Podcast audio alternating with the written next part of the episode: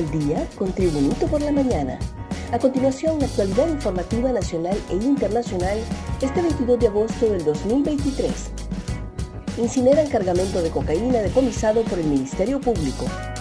La sección de investigaciones sensitivas de la Fiscalía Especial contra el Crimen Organizado tiene programado para las 9 de la mañana de este martes el proceso de incineración de 176 kilos de cocaína incautados el pasado 23 de febrero en el Caribe hondureño. La diligencia de incineración bajo las formalidades de prueba anticipada la autorizó un juez con jurisdicción nacional. Los ocho fardos de droga más un fusil AK-47 estaban dentro de una embarcación motor tipo tiburonera que se encontró abandonada en las costas de la isla de Santa Elena, en la jurisdicción del municipio de José Santo Guardiola, en el departamento de Isla de la Bahía.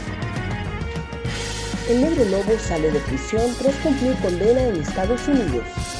El narcotraficante hondureño Carlos Arnaldo El Negro Lobo salió de prisión tras cumplir su condena en Estados Unidos por tráfico de drogas.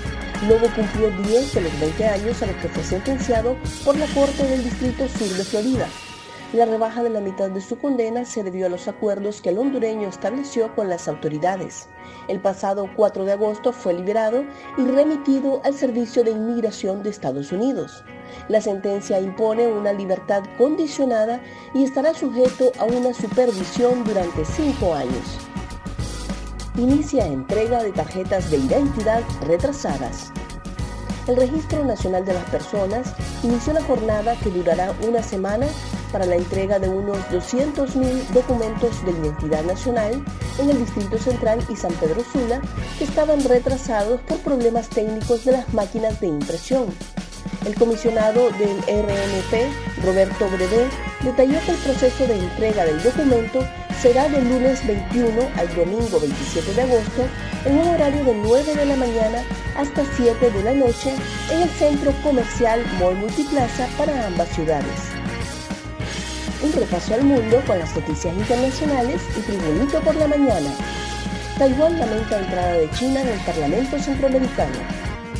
Taiwán lamentó hoy su salida del Parlamento Centroamericano, Parlacén, después de que este organismo aprobara la incorporación de China como Estado observador en su lugar. El Parlamento aprobó una moción impulsada por Nicaragua que insta a sus miembros a reconocer a Pekín como el representante legítimo del pueblo chino. El Ministerio de Asuntos Exteriores de Taiwán expresó en un comunicado publicado en su página web su más enérgica protesta por esta decisión. Republicanos inician debates con Donald Trump como el gran ausente y protagonista. La presencia o no de Donald Trump en el primer debate de los precandidatos republicanos a la presidencia de Estados Unidos ha centrado en las últimas semanas la dialéctica en torno a la cita que se celebrará este miércoles en Milwaukee, Wisconsin, y su ausencia está llamada a ser la gran protagonista de la noche a pesar de que no estará sobre el plató, cuando las cámaras de Fox News encuadren a los aspirantes, el exmandatario y las cuatro imputaciones penales que hay en su contra se colarán, previsiblemente, en una de las primeras citas de la carrera a la presidencia que encabeza por ahora con todas las encuestas a su favor. Más noticias nacionales con Tribunito por la Mañana. Listas las componeras del Central Vicente Cáceres para los desfiles. Las 25 pomponeras del Instituto Central Vicente Cáceres se encuentran preparadas para festejar a lo grande el 202 aniversario de Independencia Patria el próximo 15 de septiembre con variadas coreografías. La coordinadora de las pomponeras, Basti Briones, destacó que comenzamos a prepararnos con el casting, la propaganda, empezamos a mediados de marzo. Tenemos presentaciones durante todo el año con la banda y las pomponeras. Olimpia reta al FAS en duelo de gran impacto.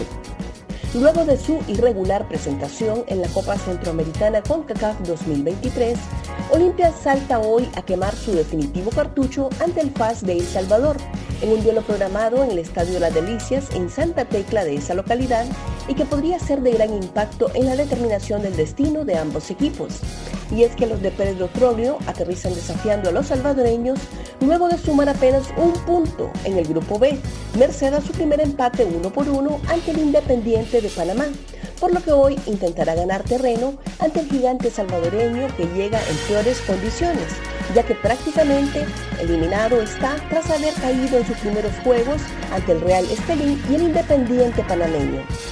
Gracias por tu atención. Tribunito por la Mañana te invita a estar atento a su próximo boletín informativo.